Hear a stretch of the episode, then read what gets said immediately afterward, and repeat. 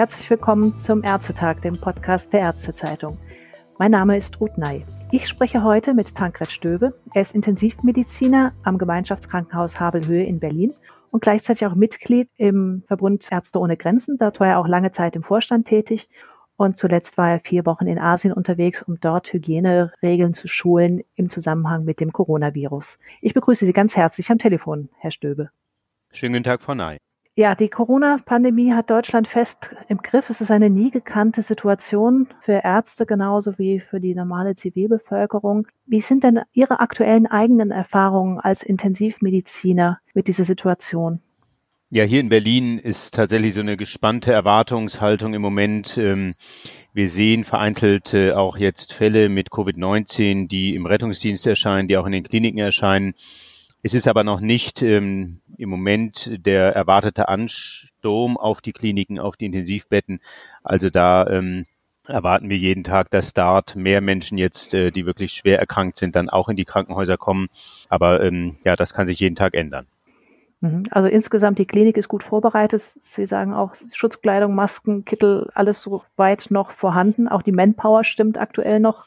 Ja, für unser Krankenhaus kann ich sagen, da wurde äh, sehr früh und auch sehr massiv äh, investiert. Es wurden Beatmungsgeräte gekauft. Wir wurden, äh, haben verschiedene Backup-Systeme installiert. Wir haben die Intensivstation so weit gerichtet, dass sie ausschließlich für Covid-19-Patienten verwendet werden kann, haben noch zwei Ausweichstationen, die ähm, dann auch äh, zusätzlich genutzt werden können. Wir haben Ärzte, die früher auf der Intensivstation äh, waren, auch Pflegende, ähm, jetzt nachgeschoben geschult, sodass sie äh, dort auch aushelfen können. Also das Krankenhaus hat enorm viel getan in den nächsten letzten Wochen, um sich vorzubereiten. Aber natürlich ist die spannende Frage, wird es genug sein? Und äh, da äh, ist, glaube ich, eine gewisse Skepsis oder auch ein, äh, ja, eine Bescheidenheit äh, sinnvoll, weil wir nicht wissen, was auf uns zukommen wird. Und ähm, ja, ich bin gespannt, aber ähm, jetzt ist, glaube ich, kein Grund, deshalb irgendwie in Optimismus zu verfallen. Das ähm, muss einfach dann die Realität zeigen. Hm. Sie waren ja für Ärzte ohne Grenzen sehr viel im Ausland unterwegs, auch in Afrika im Zusammenhang mit der Ebola-Pandemie, haben da also gewisse Erfahrung auch mit der Pandemie. Im Augenblick wird da manchmal sogar der Vergleich mit Ebola gezogen, also dass man bei dem Coronavirus, der Corona-Pandemie vom Ebola der reichen Länder spricht. Können Sie das denn nachvollziehen? Gerade jetzt im Zusammenhang mit Ihren Erfahrungen in Ebola-Krisenregionen? Und welche Lehren kann man da vielleicht auch aus den dort praktizierten Triagesystemen ziehen? Ja, es gibt äh, schon ein paar Parallelen, die, äh, die gezogen werden können. Einmal das äh, Ebola in Westafrika damals 2014 äh, und 15 war eine neue Epidemie. Äh, Ebola war dort nie bekannt gewesen. Die Menschen wussten nicht, wie gehen sie damit um, wie sollen sie sich schützen. Äh, es gab keine Impfmittel, also keine äh, Impfmöglichkeiten gegen Ebola und es gab auch keine Behandlungsmöglichkeiten. Also das sind Elemente, die wir ja jetzt auch mit Covid-19 hier sehen. Aber dann gab es natürlich auch deutliche Unterschiede. Zum einen, dass äh, Ebola natürlich sehr viel tödlicher ist. Also wir äh, sind von der Tödlichkeit äh, von, von 50 bis 90 Prozent ausgegangen. Im Moment sehen wir mit Covid ja äh, wahrscheinlich eine Letalität, die sich irgendwann so um die ein Prozent ähm, einbalancieren wird. Ja, und natürlich waren die Gesundheitssysteme in Westafrika in den drei am schlimmsten betroffenen Gebieten, ähm, in Guinea, in Liberia und Sierra Leone, schon vor Ausbruch von Ebola praktisch äh, erschöpft äh, an den Kapazitätsgrenzen. Da sind diese Länder nicht nur eben ja, wirtschaftlich, sondern eben auch von der Gesundheitsversorgung vollständig zusammengebrochen. Und äh, all das, was an Hilfsmöglichkeiten oder auch Potenzialen jetzt hier überall hochgefahren wird in der Welt, das war in, im, im westlichen Afrika lange nicht vorhanden. Also da hat es viele Monate gebraucht, bis tatsächlich auch internationale Hilfe kam. So muss man sagen, waren die Unterschiede vielleicht doch noch größer.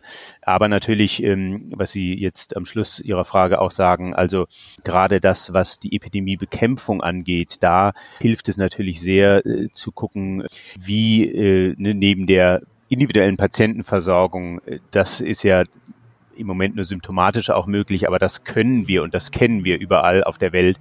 Was aber eben sehr viel weniger bekannt ist, ähm, sind diese Mechanismen der Epidemie-Eingrenzung. Und das sind eben die Dinge, die wir jetzt hier auch schon in den letzten Wochen immer wieder diskutiert und auch handhaben. Also äh, Kontaktpersonen nachvollziehen, ähm, die Isolation von verdächtigen oder bestätigten ähm, Corona-Fällen, dann ähm, ja, das, was Social Distancing heißt, also Abstand halten, Handhygiene, Körperhygiene, zu Hause bleiben und diese ganzen Mechanismen, auch natürlich die Information der Bevölkerung, diese äh, Dinge, die sind sehr, sehr wichtig und die sind überall auf der Welt und egal bei welcher Epidemie sind die sehr wichtig.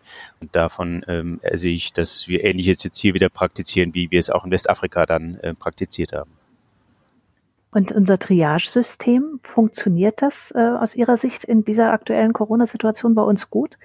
Ja, noch sind wir glücklicherweise nicht in der Situation, dass wir triagieren müssen, aber natürlich ist in der, in der Notfallmedizin ähm, ist eigentlich jeden Tag, auch in jeder Rettungsstelle wird triagiert im, im leichten Sinne, dass geguckt wird, nicht der Patient, der zuerst in die Rettungsstelle kommt, wird als erster behandelt, sondern immer nach der Schwere der Erkrankung und auch ja nicht nur, dass der Schwerstkranke zuerst behandelt wird, sondern es wird dann in einem harten Triage-System geguckt, wie können die verfügbaren Ressourcen an ähm, medizinischen Mitarbeitern, an Medikamenten, an medizinischem Gerät, wie kann das, was dann immer irgendwann limitiert ist, den Menschen zukommen, die am meisten davon profitieren. Und das sind manchmal nicht die allerkränkesten und auch nicht die am wenigsten Kranken, sondern so, ein, so eine, ja, so eine Mischung dazwischen, also denen, die wirklich ähm, profitieren von einer Hilfe.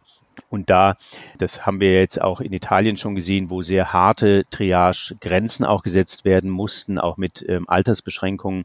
Es gibt gegenwärtig ein ganz gutes Papier, was ausgearbeitet wurde von verschiedenen Medizingesellschaften in Deutschland, die das, finde ich, sehr gut auch angucken und wo aber, und das ist interessant, ähm, eben keine Alterskonstante ähm, ja, oder kein, das Alter ist nicht als Parameter erfasst und auch sagen sie dort klar, dass die Patienten, die jetzt nicht mehr intensivmedizinisch medizinisch behandelt werden können, weil die Kapazitäten dann vielleicht irgendwann fehlen, die sollen auf jeden Fall palliativ behandelt werden.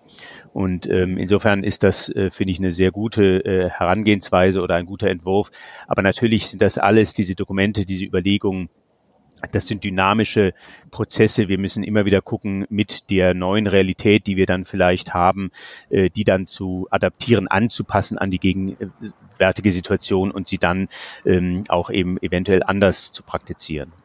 Ja, die ist ja sehr fluide, die Situation. Es passiert jeden Tag wieder etwas Neues. Leitlinien müssen innerhalb weniger Tage, wie man es jetzt bei der S1-Leitlinie, die sich an Hausärzte richtet, äh, von der DGAM gesehen hat, muss ja auch schon innerhalb kürzester Zeit wieder aktualisiert werden. Und auch die Sicht auf das Thema Testen wechselt ja auch immer sehr stark. Wie, wie sehen Sie das selbst aus Ihrer Sicht als, als Arzt, als Intensivmediziner? Würde Ihnen das in Ihrer Situation, bei Ihrer Arbeit helfen, noch mehr Tests zu haben, sofern der Testmaterial auch vorhanden ist? Ja, hier sehen wir natürlich auch jetzt global deutliche Unterschiede. Also Deutschland ist ja, was die Testung angeht, im Moment relativ gut. Also es gibt kaum ein Land, was eben so viele Tests bisher durchführen konnte und das wahrscheinlich auch in der Zukunft machen kann. Da bin ich eher besorgt, was jetzt andere Länder angeht und jetzt nicht nur andere europäische Länder, sondern natürlich auch, äh, wenn ich nach Afrika gucke, wo es natürlich äh, viele Länder gibt, die diese Kapazität überhaupt nicht haben. Also wo es ähm, auch gar nicht möglich ist, jetzt einen epidemiologischen Verlauf ähm, zu skizzieren, zu sagen, in diesem Land äh, sind jetzt so und so viele Menschen positiv getestet und dann können die sich vorbereiten, weil sie, wie wir das jetzt ja hier machen, wissen, dass dann einige Wochen später dann tatsächlich diese Menschen auch schwer krank ähm, behandelt werden müssen. Diese ganzen Instrumente, also vom Testen, vom Isolieren, vom Diagnostizieren, vom Behandeln, die sind natürlich in vielen Ländern, gerade auf dem afrikanischen Kontinent, sehr viel geringer vorhanden. Und das macht mir schon Sorgen, natürlich, je mehr wir testen, je mehr wissen wir und desto besser können wir uns vorbereiten. Und ich glaube, das führt zu der Situation, dass wir uns hier in Deutschland im Moment relativ komfortabel fühlen. Auch hier gibt es natürlich eine Dunkelziffer, aber auch da muss man sagen, die Dunkelziffer weltweit ist natürlich in schwächer ausgerüsteten Ländern deutlich höher. Also Ihre Sorge gilt dann eigentlich gerade durch Ihre Erfahrungen mit Ärzte ohne Grenzen mehr mit Blick in Krisenregionen über unseren eigenen Tellerrand hinaus, sei es in Syrien, sei es in Bangladesch, also wenn irgendwelche Auffanglager sind, irgendwelche Flüchtlingscamps, in denen die Hygienemaßnahmen ja überhaupt nicht gegeben sind, also auch beim besten Willen. Ohne Wasser kann man natürlich keine Handyhygiene in der Form durchführen.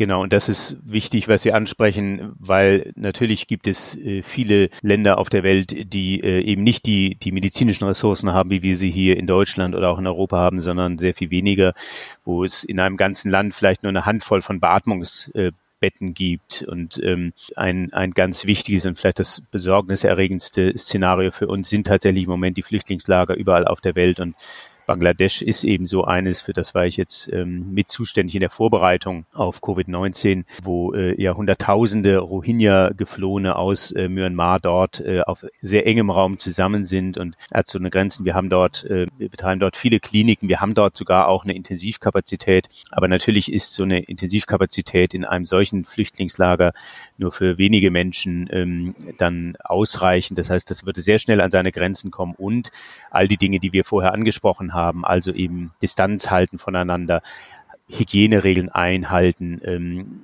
Menschen zu isolieren. Das geht natürlich in einem engen Flüchtlingslager überhaupt nicht. Und da gilt es dann von unserer Seite oder auch vor allem zu hoffen, dass, äh, dass der Coronavirus diese Lager nicht erreicht, weil die äh, Prävention ist da das Allerwichtigste. Wenn einmal ein Covid-19-Ausbruch in einem Flüchtlingslager passiert, dann ähm, ist tatsächlich jede Hilfe sehr, sehr, sehr schwierig. Also die humanitäre Katastrophe bei allem, was natürlich auch in Europa Schlimmes passiert, sei es in Italien, sei es in Madrid, sei es in, Frankreich, das wäre wahrscheinlich dann gar nicht zu vergleichen mit dem, was in solchen Lagern passieren könnte.